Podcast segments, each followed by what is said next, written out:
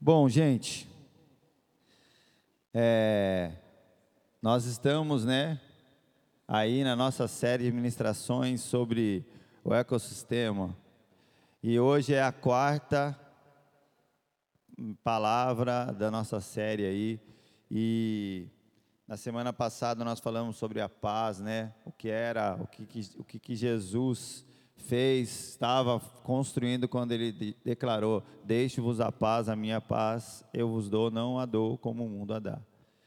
E hoje eu quero falar sobre o que é o conceito de família, o que Jesus estava construindo ali, né, na cultura do reino. Gente, ó, tenham paciência comigo, eu tô meio, tô meio devagar, eu tô com dengue. Estou pela graça de Deus. Esse negócio é chato, essa dengue, dói o corpo inteiro, né? Dá uma, uma leseira que só. Mas estamos aí. Bom, quero que você abre, abra a sua Bíblia comigo no livro de 1 Coríntios, capítulo 1, verso 27. Uma das coisas que eu, assim, quero partilhar com vocês é que a gente tem que entender que é, eu vi, eu vi um, um dos caras que eu admiro demais, assim, né? Chama, chama Tim Keller. Ele é um, um dos grandes homens de Deus, assim, da, no, da nossa época agora. E ele, e ele falou algo assim que para mim faz muito sentido. Ele falou: Olha, ninguém crucifica uma pessoa boazinha, crucificam uma ameaça. E de fato, Cristo foi crucificado porque ele era uma ameaça a todo esse sistema de império, de domínio, todo esse sistema das trevas.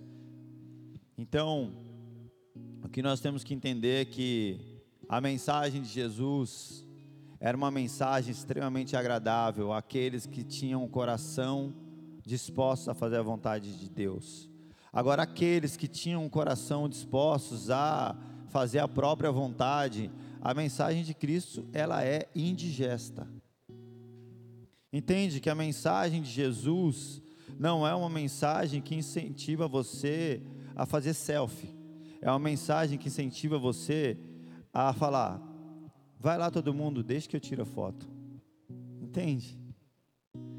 A mensagem de Cristo te incentiva a sair da, da foto e fazer com que as pessoas saiam né, no, no retrato. Então a mensagem de Cristo ela é indigesta para uma série de, de valores e de culturas que existiam naquela época e que existem ainda hoje. Então, uma das coisas que nós temos que entender é que é, eu tenho falado, o ecossistema ele não faz com que tudo sobreviva. O ecossistema ele faz com que coisas vivam, mas com que outras não tenham espaço para sobreviver. Quando a gente fala, né, de, de, de plantas, né, tem lugares que determinadas plantas vão muito bem, mas outras não vão. Então, qual era esse, esse sistema que Cristo estava trazendo? Olha o que fala em 1 Coríntios 1, 27. Mas Deus escolheu o que para o mundo é loucura, para envergonhar os sábios, e escolheu o que para o mundo é fraqueza, para envergonhar o que é forte. Então, olha, olha que, que coisa. Segundo o texto de 1 Coríntios, nós estamos falando de um Deus fraco e louco.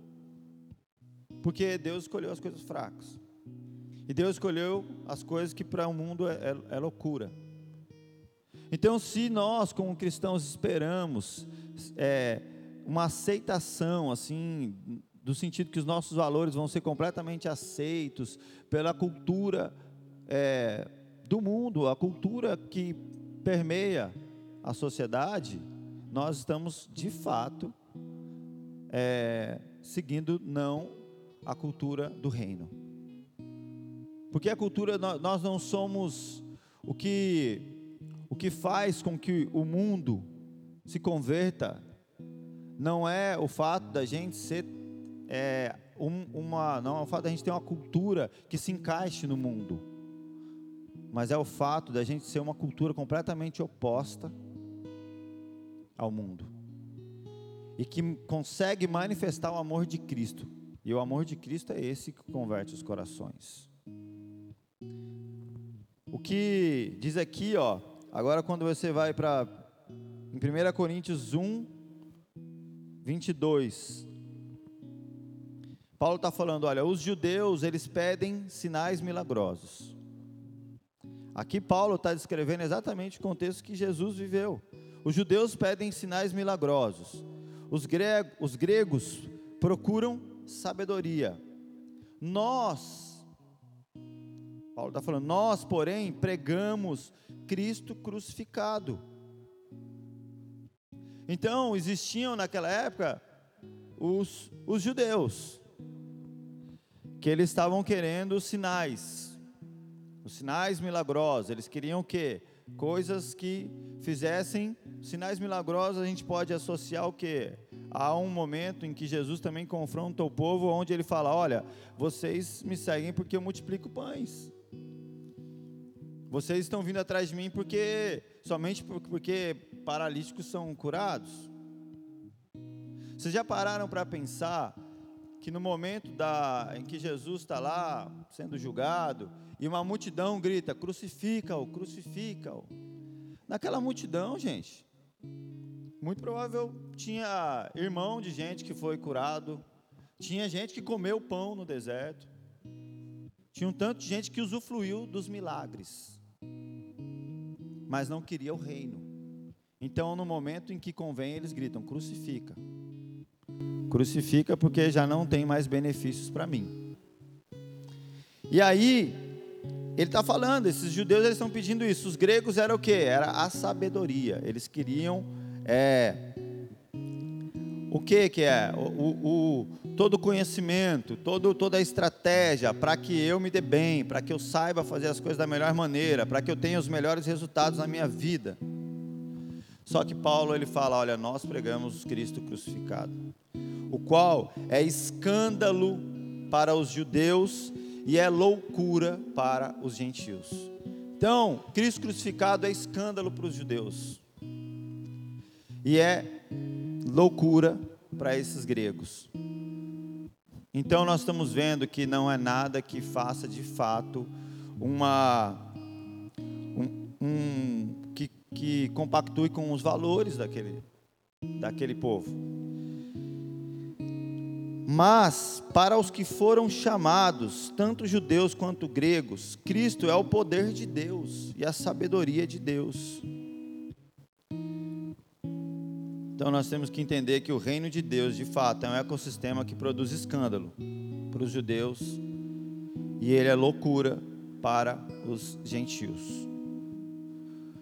Mas ele é poder de Deus e sabedoria para aqueles que são chamados para aqueles que estão, que entenderam que querem viver para o reino de Deus.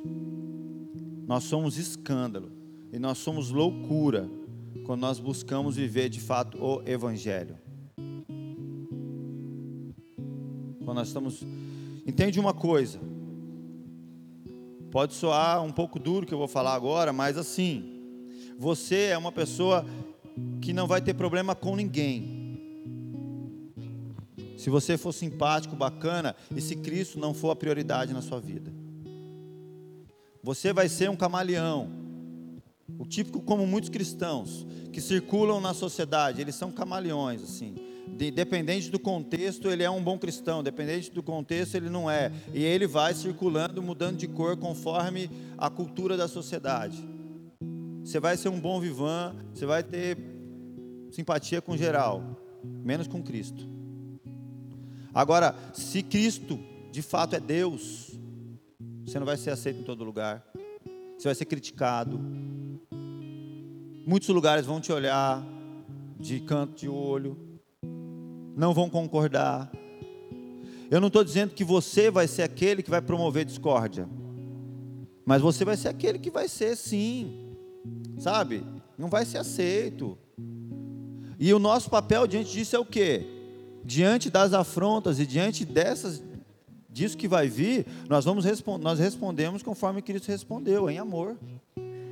E aí é nesse momento que a gente que a arma mais poderosa do evangelho se manifesta.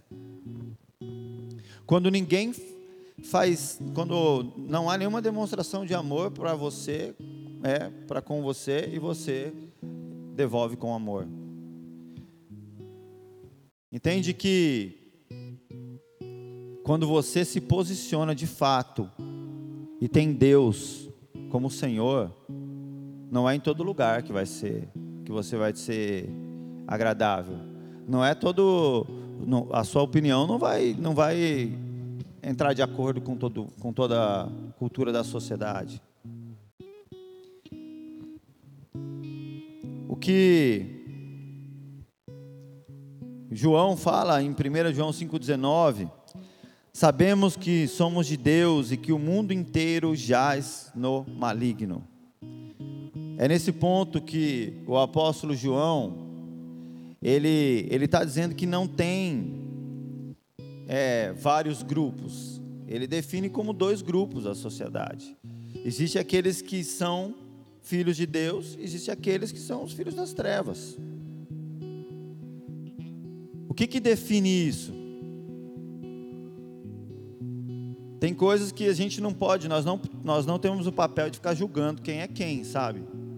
Mas, basicamente, é quem é Senhor. Na sua vida define de quem você é filho. Poxa, eu vivo a minha vida para a glória de Deus. As minhas decisões, as minhas escolhas são centradas em Deus. É isso aí. Ah, não, mas as minhas decisões eu tomo pensando no que é melhor para minha família. Olha, não necessariamente você está vivendo para a glória de Deus.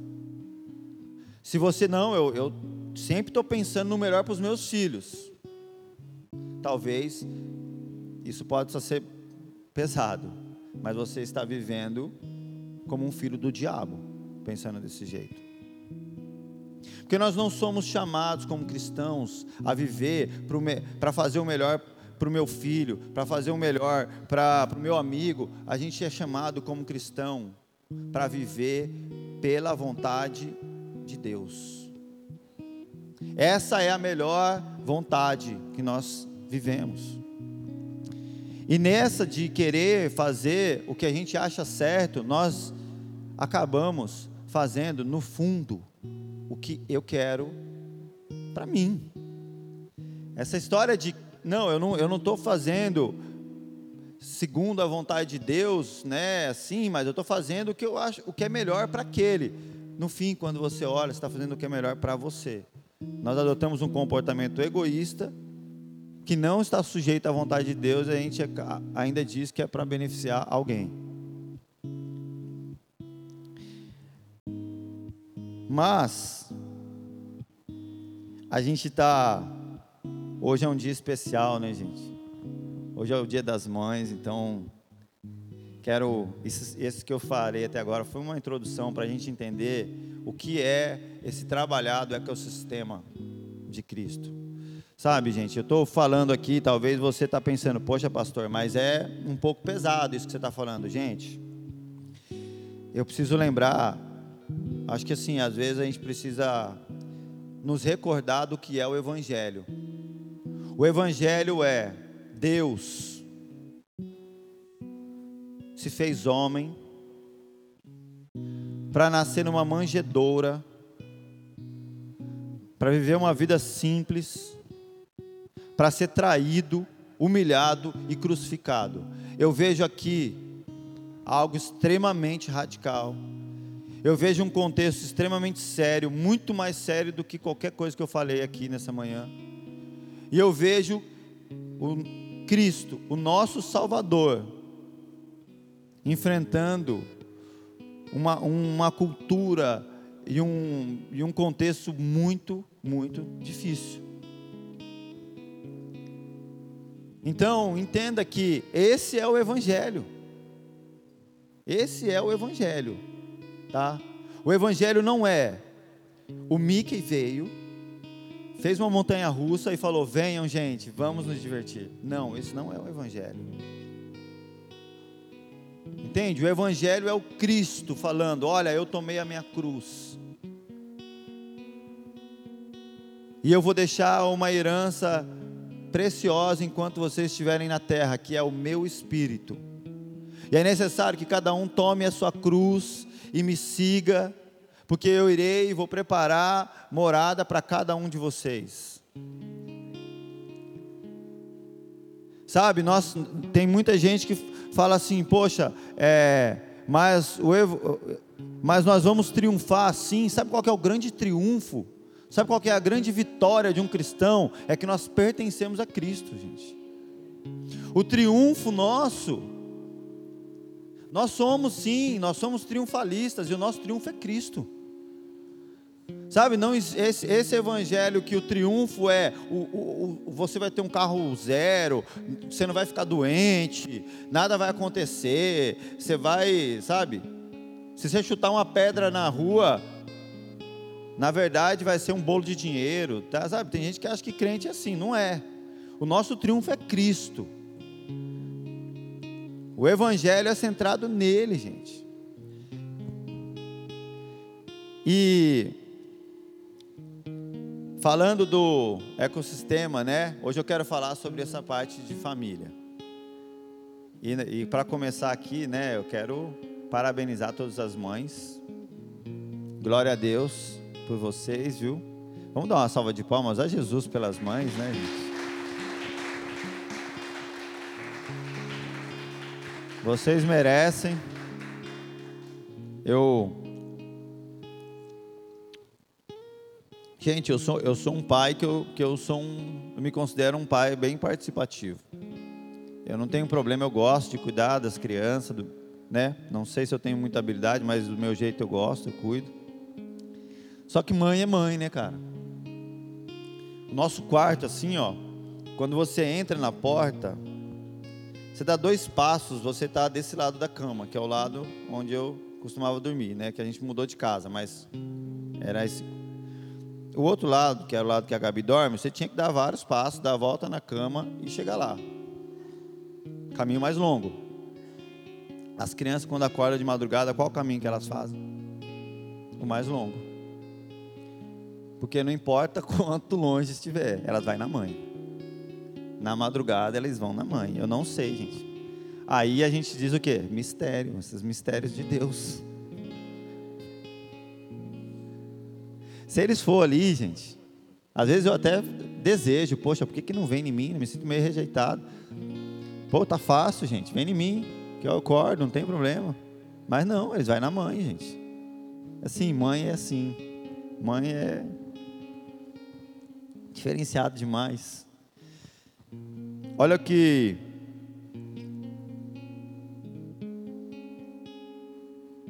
Jesus João capítulo 18, versículo 33 aqui, gente. Jesus ele estava ali, já havia sido traído, estava ali naquele momento onde os, os, as autoridades religiosas e romanas estavam decidindo o que iriam fazer com ele.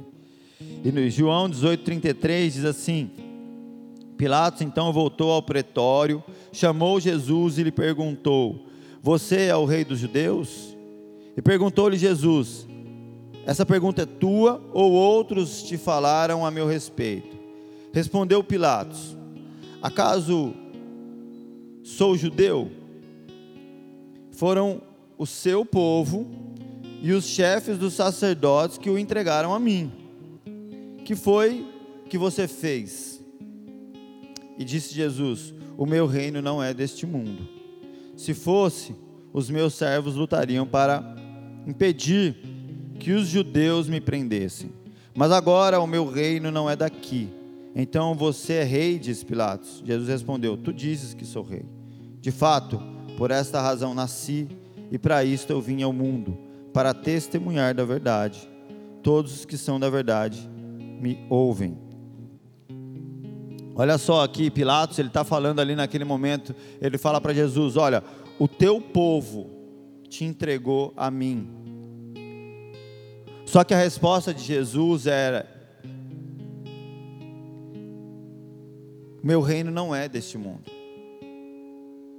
Meu reino não é deste mundo. Se, for, se fosse, os meus, os, os, meus, os meus servos já teriam lutado para me tirar daqui.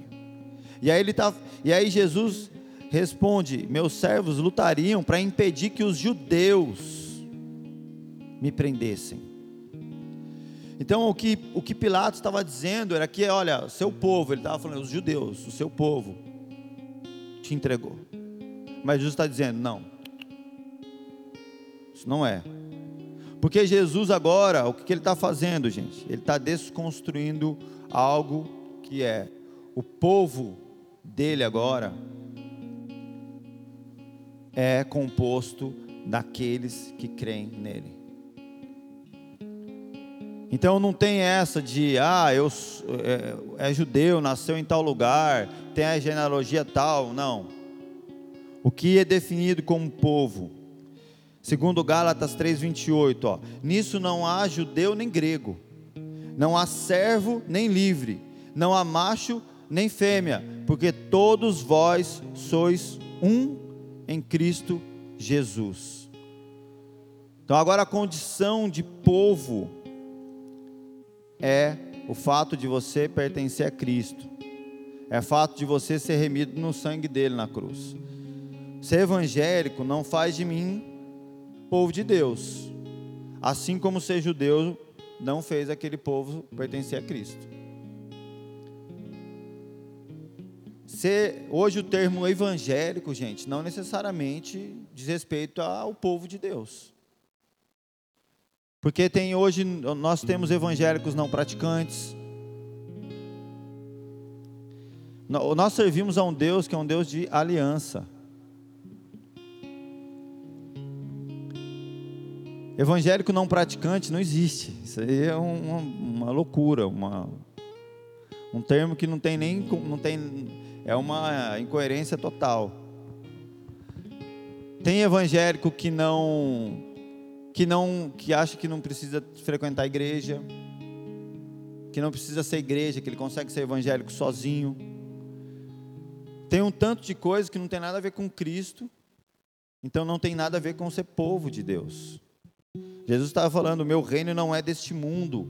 O que, que ele está dizendo quando ele faz essa afirmação? Ele está dizendo: olha, eu não tenho nada a ver com Roma, com César, com os sumos sacerdotes. Ele está dizendo que ele não não tem, ele não está assim, não tem parte com essa cultura, com esse povo. Ele não tem nada a ver com o Império Romano, muito menos com Roma. Nós estamos vendo ali que aquele povo judeu, gente, só para a gente entender assim a, a, a, complexidade, sabe, a dificuldade de Jesus de falar com aquele povo, o povo judeu, eles vinham desde 721 antes de Cristo.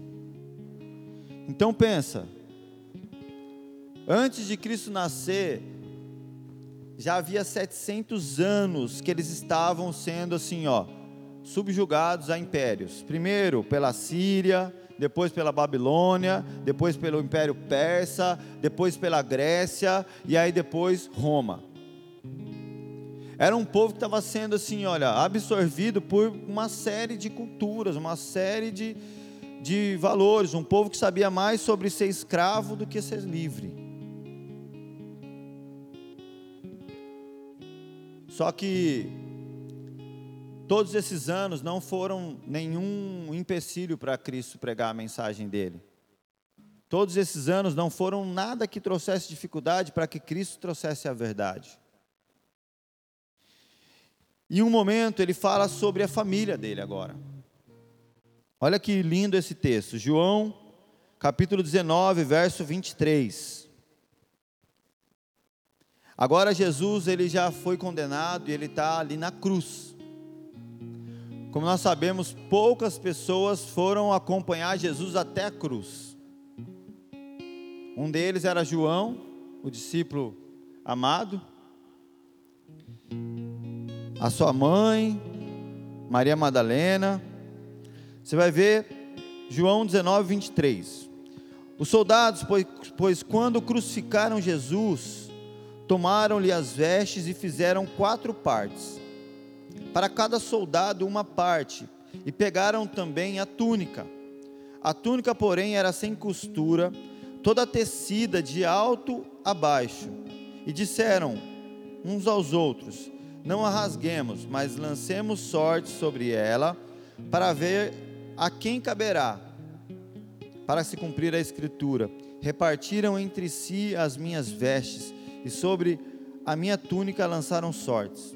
Assim, pois, o fizeram os soldados. E junto da cruz estava a mãe de Jesus, a irmã dela, e Maria, mulher de Clopas, e Maria Madalena. Vendo Jesus, sua mãe, e junto dela o discípulo amado, disse: Mulher, eis aí o teu filho. Depois disse ao discípulo: Eis aí a tua mãe. E dessa hora em diante, o discípulo a tomou para casa. Então nós vemos aqui, né? Se Jesus, ele, se nós falamos sobre honrar pai e mãe, no momento em que ele estava crucificado, ele ainda estava preocupado que destino a mãe dele ia ter. Pendurado naquela cruz, sangrando, né? Ele ainda está preocupado quem vai cuidar dela agora. E quando ele fala isso, olha para João, né? Fala, olha, tá aí sua mãe. E ele fala para Maria, aí o seu filho. Aquilo na cultura deles, na cultura judaica, aquilo ali, João foi o discípulo que recebeu a maior honra de Cristo. A honra de cuidar da, de Maria foi a maior como se o cara falasse assim, ó, de todas as coisas mais preciosas, deixa eu ver, como se ele falasse, ó, você é o cara que eu mais confio. Mas você vê que Cristo, ele simplesmente, ele não fez uma, ele não foi, ele não fez assim, a, a, como fala? Ele não fez uma escolha aleatória. Ele simplesmente viu quem foi até o fim com ele. Tipo, cara, você foi o único que veio até aqui, até o pé da cruz, então olha, cuida da minha mãe. Falou para Maria: Olha, agora esse é seu filho, essa é sua mãe. E diz que daquele momento em diante, João agora ele, ele pega é, e leva Maria. E agora recebe ela na casa dele. E agora ele passa a cuidar de Maria. Então nós vemos aqui o cuidado né, de Jesus com a própria mãe. Você vê o, o conceito de, de valor, o conceito de, de, de importância. Aí quando você lê o livro de Atos, você vê Pedro, você vê os caras fazendo um tanto de coisa, mas você não vê João ali. Né? Você não vê João falar que João estava pregando, João tal, fazendo tantas coisas. E a gente às vezes, né, quando você qualquer pregador, principalmente a gente que se converte e, e, quer fazer algo grandioso, a gente pensa que quer pregar igual Pedro, ganhar 5 mil pessoas e tal. Mas se a gente pensasse com a mente de Cristo, a gente pensaria assim: olha, de todos aqueles, eu acho que eu quero ser igual ao João, cara. Se a gente pensasse com a mente de Cristo, você pensaria, cara, eu quero ser grande igual ao João e cuidar da viúva só que o nosso conceito de grandeza é estar tá numa plataforma falando para todo mundo, sendo respeitado por um tanto de gente, admirado e todo mundo se convertendo. É eu tendo poder sobre os outros, as pessoas fazendo algo e vivendo algo através de mim. Quando na verdade no conceito de Cristo a grandeza está em, cara, fica na sua casa, cuida da minha mãe. Ninguém está vendo. Não aparece nas páginas como um super-herói, mas nos valores do reino ele é grande. Nos valores do reino ele está fazendo a, a obra mais sim, poderosa de, de confiança que Cristo deu a um dos seus discípulos. Foi essa: cuida da minha mãe, cara.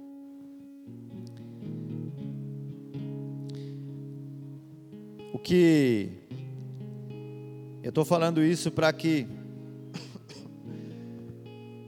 para a gente entender que Cristo, sim, ele valorizou essa família que ele teve, mas ele ressignificou também o que é família, gente. Mateus capítulo 12, versículo 46, é um episódio que diz assim: Falava ainda Jesus ao povo, e eis que sua mãe e seus irmãos estavam do lado de fora, procurando falar-lhe. E alguém lhe disse: Tua mãe e teus irmãos estão lá fora e querem falar-te. Porém, ele respondeu aos que lhe trouxeram o aviso: Quem é minha mãe e quem são meus irmãos? E estendendo a mão para os discípulos, disse: Eis minha mãe e meus irmãos, porque qualquer que fizer a vontade de meu Pai celeste, este é meu irmão, irmã e mãe. Aqui nesse momento, Jesus ele está definindo agora o que é o conceito de família no reino. Isso se torna chocante para nós, para uma família tradicional, para uma cultura tradicional, como a cultura judaica, porque ele está dizendo que agora a família ela é definida pela vontade do Pai. Quando ele está fazendo a vontade do Pai, ele está dizendo a vontade de Deus. Então a família agora são aqueles que fazem a vontade do Pai. Ele estava ali diante dele, os, os, irmãos de sangue, Maria e todo aquele povo. Imagino que Maria chegou lá, né? Os irmãos de Jesus falou: ó, é, fala para ele parar um pouquinho a pregação aí, porque chegou a família dele. Do tipo assim, a gente é mais importante. E Jesus assim escandaliza todo mundo quando ele fala: não. Para mim, importantes são aqueles que fazem a vontade do meu Pai. Esse é o conceito de família. Esses são os íntimos, esses são os próximos, esses são aqueles que têm que têm que têm um pacto, uma aliança comigo. A vontade de Deus é o fator central do evangelho. Até quando se diz respeito à família. Nós temos que entender que para Deus esse é o ponto. Ah, os valores giram em torno da vontade do Pai, da vontade de Deus.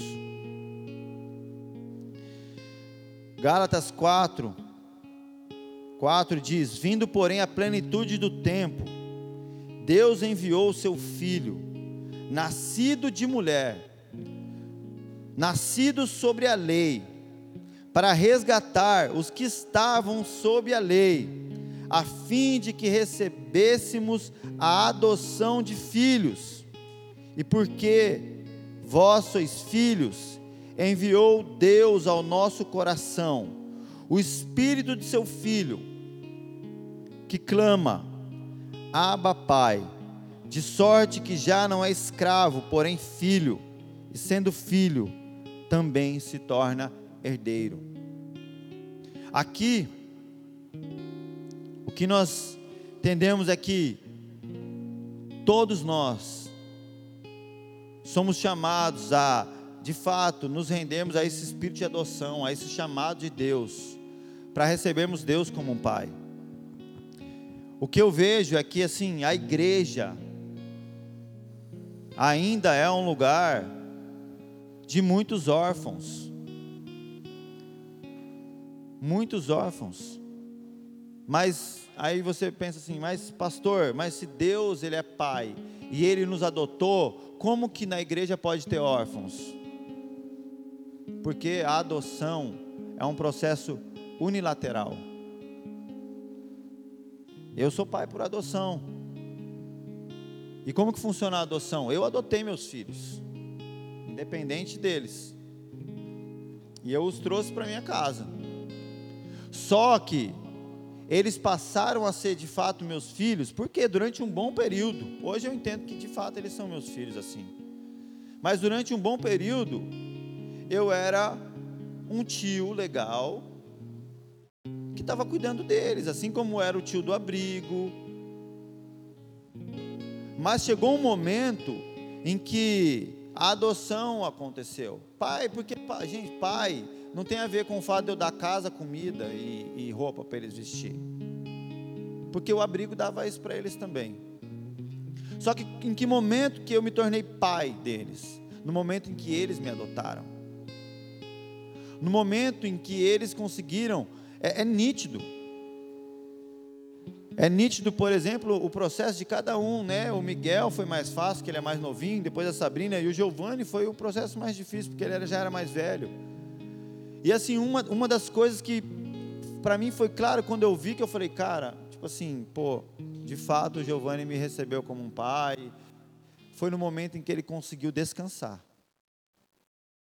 A partir do momento em que, cara, ele se tornou meu filho, ele, ele, ele acalmou. Porque eu via assim as crianças, é,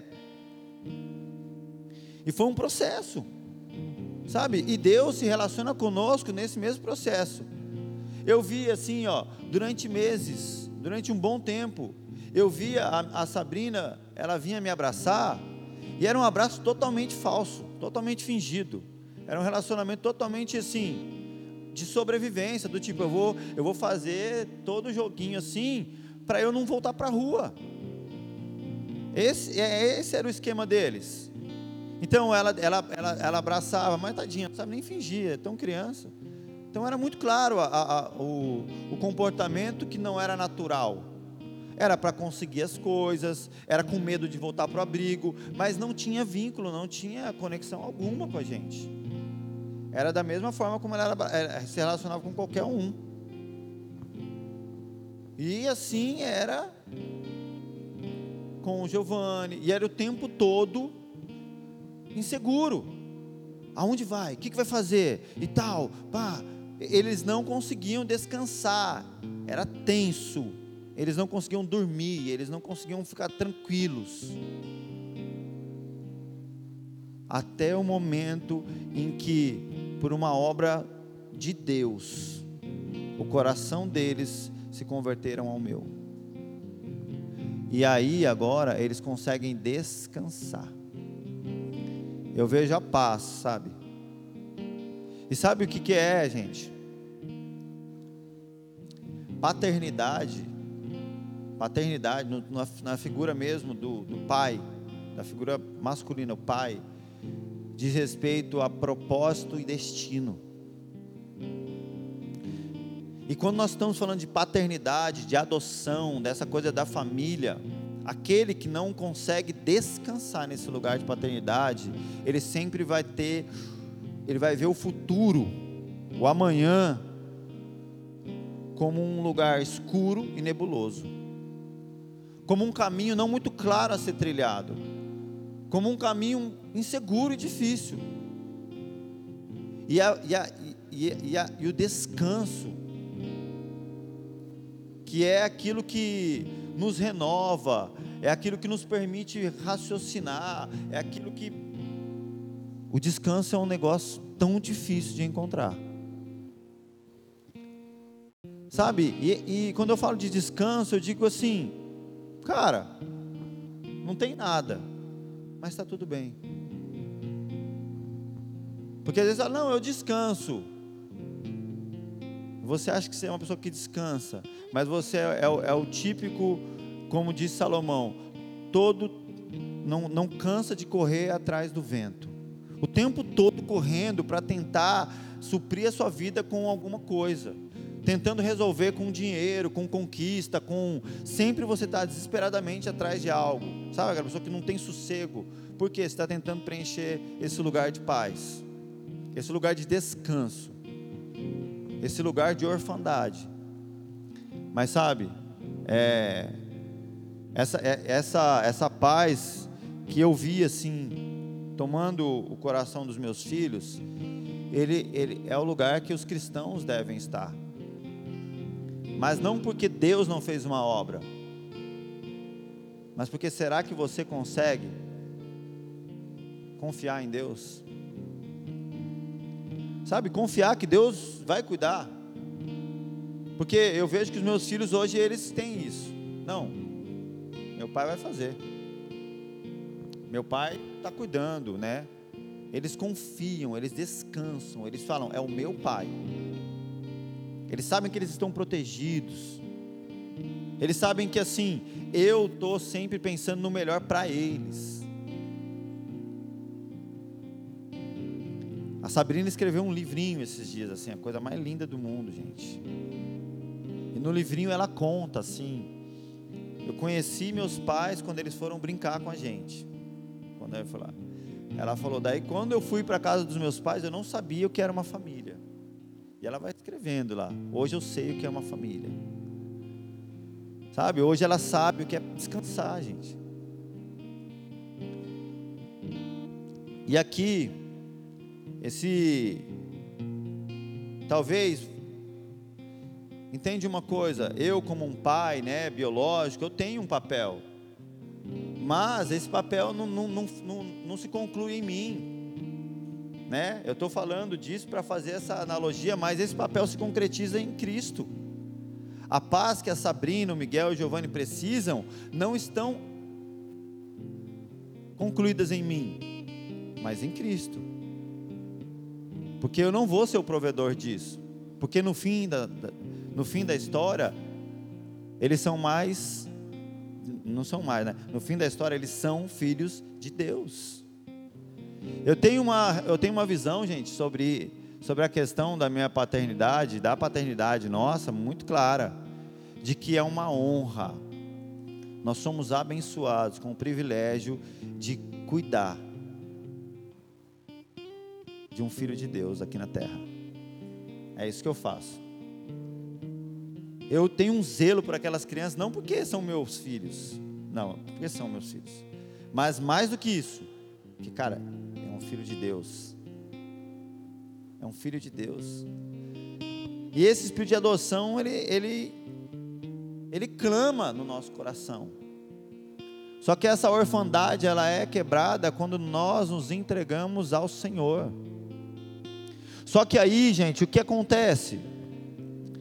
Eu não resolvo esse espírito de orfandade na igreja falando uma mensagem de que você é vitorioso, de que você vai, de que Deus. Não. Pregando a verdade, o Evangelho. Porque filhos de Deus são os que fazem a vontade do Pai. Os corações se convertem quando o seu coração se converte à vontade do Pai, você se converte a Ele, e aí você adota o Pai. Uma, uma pregação de coaching aqui, de cinco passos para o seu sucesso, não converte o seu coração. Você vai ser um órfão rico, se um coaching tiver sucesso na sua vida. Você pode ser um órfão muito legal, mas continua sendo um órfão. O que converte os nossos corações à adoção, a, de fato, a concluir a paternidade de Deus, é o Evangelho.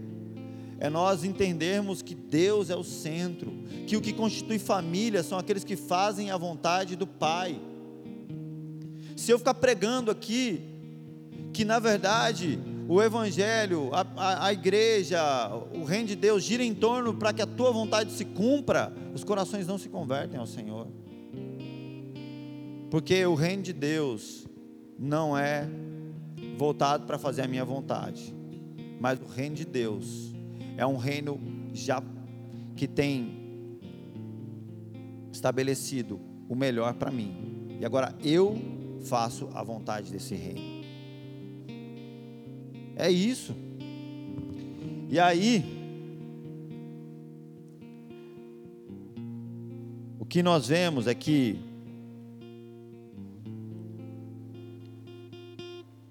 a família de Deus é composta pelos filhos dele.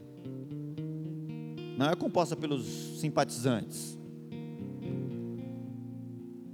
Entende, gente, que quando, quando quando Cristo ele, ele morre na cruz, ele está propondo algo muito sério, uma entrega.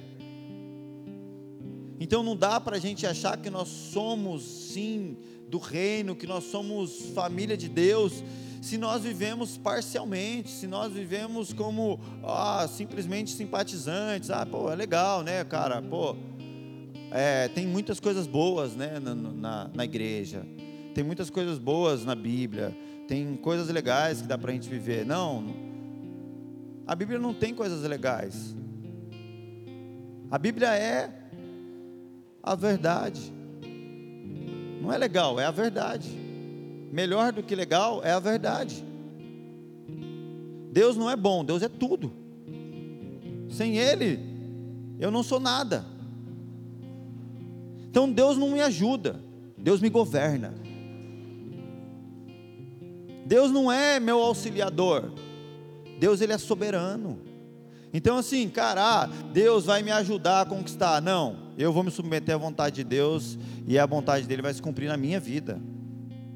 Deus não está me servindo, eu sirvo ao Senhor. Entende que o que Jesus está dizendo quando ele olha para aquela, aquela galera toda e fala: Olha, minha mãe, meus irmãos, minha família são os que fazem a vontade do meu Pai. Ele não estava, ele estava dizendo que assim: Olha, quando vocês sentarem para falar sobre os seus problemas no casamento, não tem a ver com o que você acha, tem a ver com a vontade do Pai. Sabe? Aí, os, nos, os casais, eles ficam assim, ó, se debatendo, se degladiando ali. Mas em que momento vocês vão parar para falar, olha, o que, que a Bíblia diz sobre esse assunto? Será que está disposto? Será que, será que nós estamos dispostos a, de fato, cumprir a vontade do Pai? E chegar e falar assim, cara, eu estou orgulhoso que não quero me render nessa história mas a vontade do Pai é essa. A Bíblia diz isso, então, amém.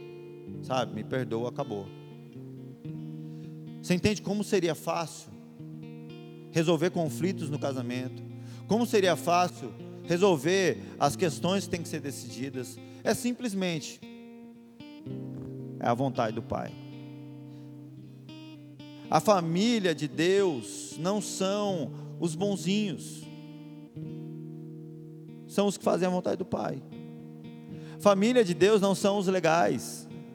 Família de Deus nem necessariamente são os que pregam, os que fazem sinais ou os que curam pessoas, porque diz, Cristo disse que muitos desses vão chegar diante dele na hora de, de entrar no céu e ele vai falar: Olha, não te conheço, aqui você não entra. Aqueles que pregaram e que fizeram sinais, Vão ouvir, muitos vão ouvir de Cristo. Porque fizeram isso segundo a própria vontade. Agora, se nós de fato entendemos o que, que Jesus estava fazendo ali, você vê que a religião que Jesus estava envolvido ali naquele contexto era uma série de práticas para que eu tivesse benefício, para que eu preservasse a minha família, para que a minha vida fosse bem estruturada, só que não tinha a ver com colocar Deus na centralidade das coisas e fazer a vontade dele. Entenda uma coisa, igreja. Eu já vou já vou já vou encerrar. E é muito simples, sabe? Qual que é a cultura do reino? Se de fato você é um filho, qual que é esse sistema que Jesus estava agora colocando sobre aquela cultura religiosa? Que assim, cara, não precisa ficar inventando tantas coisas. Diante das adversidades, qual é a vontade do Pai? Se nós de fato temos Deus como nosso Pai, confia. Descansa na vontade do Pai confia, sabe? Ah, eu confio em Deus. A prova de que nós confiamos em Deus é quando os desafios, as, as circunstâncias de, ruins acontecem e a gente se coloca diante da vontade dele. Ah, mas pô, tá ruim demais para mim. Não é sobre mim, sabe? Deixa eu te falar, nós, eu como um cristão, eu vou falar da minha vida, né? Eu tenho muito prazer em Deus, tenho muitos desafios, muitas lutas, mas eu tenho uma vida assim que eu nunca teria tão maravilhosa se não fosse por Jesus.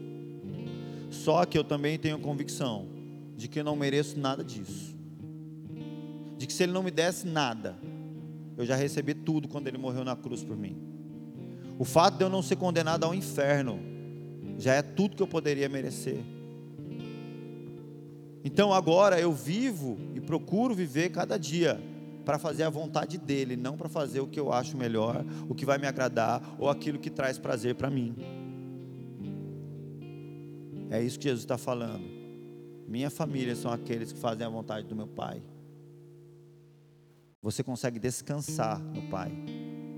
Quando você nega a sua vontade, porque, gente, nós aqui, né? Eu não sei você, mas eu tenho vontade de fazer um tanto de coisa que não agrada a Deus. Um tanto de coisa que agrada só a mim.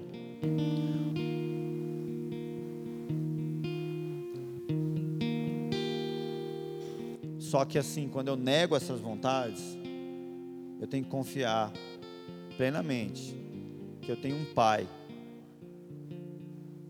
que ele sabe o que é melhor para mim. E eu consegui descansar. Eu consegui ter paz. Eu consigo ter prazer na vontade do Pai. Essa é a família. Nós estávamos nós íamos mudar de casa nós nos mudamos. E aí eu levei as crianças, levei a família inteira. Até a Nilva, faz parte da família. Vamos ver a casa nova, o que vocês acham? Todo mundo viu. As crianças gostaram, o Giovanni ficou meio cabreiro. Não, mas é longe do clube, pai. Como é que vai ser? Não sei o que e tal. Ele ficou. Aí eu conversei com ele e falei, filho, e ele falando uma série de questões, falei para ele uma hora, cheguei e falei, filho, você acha que quando eu pensei em mudar nessa casa, eu fiz os planos, você acredita que eu pensei em você? Ele falou, acredito, pai. Você acha que eu pensei no quanto você vai se divertir, o quanto vai ser legal para você aqui? Ele falou, não, pensei, pai. Eu falei, então, olha, eu tenho certeza que você vai ser feliz demais nesse lugar, que você vai gostar muito, mais do que a outra casa. Aí ele falou: então tá bom. Aí ele sossegou. Faz dois dias que a gente está na casa nova, né? Agora tem um espaço para ele andar de bike. Giovanni nem fica em casa Agora ele está usufruindo do que é descansar, sabe, na vontade do Pai. É mais ou menos isso quando a gente descansa na vontade do nosso Pai. Entende que o que nós vivemos aqui, o que nós fazemos como cristãos e como igreja, é se submeter à vontade do Pai, porque nós somos essa família. A vontade dele tem que estar no centro. Somos direcionados por isso. Resolvemos os conflitos nisso. O gerenciamento do, da igreja, do corpo é isso. Pastor, ó, os irmãos ali estão tendo um problema. O pastor resolve, olha, a Bíblia que o pastor tem é a mesma que você tem. Ah, mas o pastor tem revelação. Que não tenho. Eu não tenho uma, eu não tenho uma, uma nova revelação. Se eu tiver, eu sou um herege. A revelação que eu tenho que ter é a palavra que Deus já nos deu. Então, o meu papel é trazer na palavra a direção para o que vocês têm. Ah, não, o Espírito me revelou algo novo. É, sai que não é o Espírito de Deus, então. Não é assim? Então, quando nós temos esse entendimento, fica tão simples, sabe? Qualquer um aqui pode ajudar a resolver conflitos. Nós podemos resolver com mais facilidade os nossos conflitos dentro de casa. Nós podemos ajudar um irmão. Nós podemos orientar qualquer pessoa ali fora.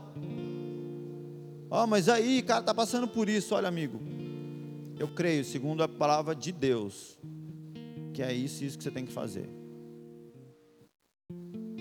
E confiar, amigo. Porque tem muitas vezes que você vai ver lá o que a palavra de Deus diz, que você vai falar, não é possível. Porque a palavra de Deus é santa. E na maioria das vezes, quando nós estamos lendo, ela está vindo de encontro a um coração extremamente pecador e sujo. Então é difícil compreender e confiar. Mas é meu papel como filho descansar. E assim é o que Deus espera que a gente faça como família. Amém?